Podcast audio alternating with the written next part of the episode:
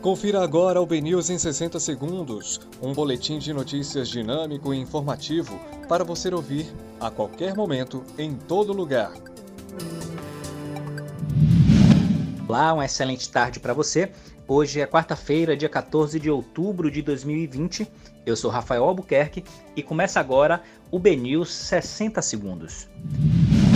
Vacinação deve chegar à população apenas em 2022, segundo a Organização Mundial da Saúde. Prefeitura de Salvador regulamenta lei com multa de até 4 mil reais por discriminação contra LGBTs.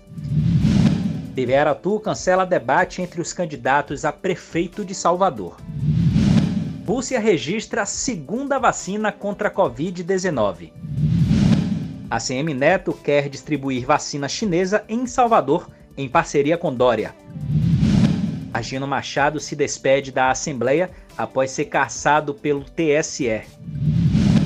E Ivete Sangalo é confirmada no Rock in Rio Lisboa 2021. Esses foram os destaques da segunda edição do BNews 60 Segundos. Para mais informações, acesse bnews.com.br.